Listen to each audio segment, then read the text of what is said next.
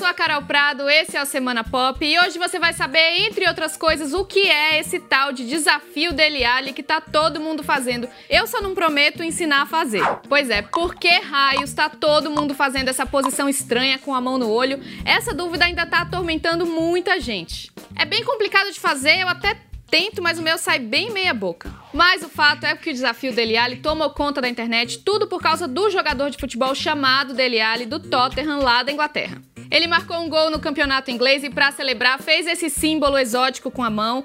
A partir daí, um monte de gente tentou imitar, incluindo alguns famosos: Tadeu e Poliana Brita, Pericles, Anitta, Luciano Huck, Leandro Hassum, Gabriela Pugliese. Oh, oh, oh, Agora que você já sabe de onde veio a brincadeira, deve estar se perguntando qual o profundo significado desse tal gesto. Nenhum. Desculpa aí a decepção.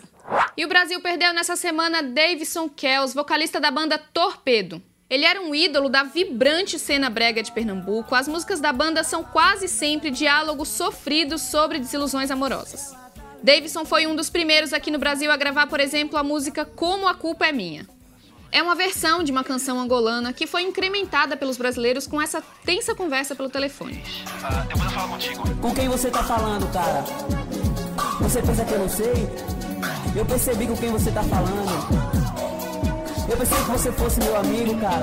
Isso foi em 2011 e a música faz sucesso até hoje. Ganhou uma versão com participação de Maiara e e outra do Devinho Novaes, outro fenômeno da música brega.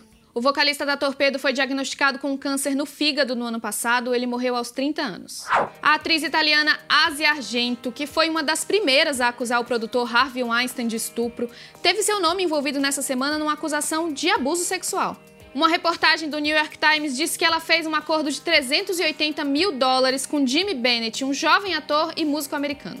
Ele alega que foi abusado por Asia em 2013, quando era menor de idade. Na época, ele tinha 17 anos. Só que, pelas leis da Califórnia, a idade mínima para o sexo consentido é 18. Em um comunicado, a atriz negou ter tido relações sexuais com o rapaz. Ela até reconheceu que deu dinheiro a ele, mas disse que foi para ajudá-lo e não por causa de um caso de abuso. E se você acha que tá ruim para você, olha só a situação do Kevin Spacey. O novo filme do ator arrecadou pouco mais de 600 dólares no primeiro fim de semana nos Estados Unidos. É um fracasso de bilheteria. Billionaire Boys Club estreou só em 11 cinemas no país. O filme também tem o ídolo Tim Ansel Elgort no elenco, mas pro Space o caso é mais complicado porque esse é seu primeiro filme desde que ele virou alvo de acusações de agressão e assédio sexual.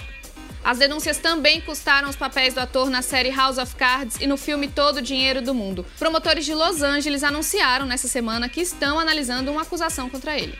E Michael Jackson não tem mais o disco mais vendido de todos os tempos. Um álbum com grandes sucessos do Eagles ultrapassou Thriller.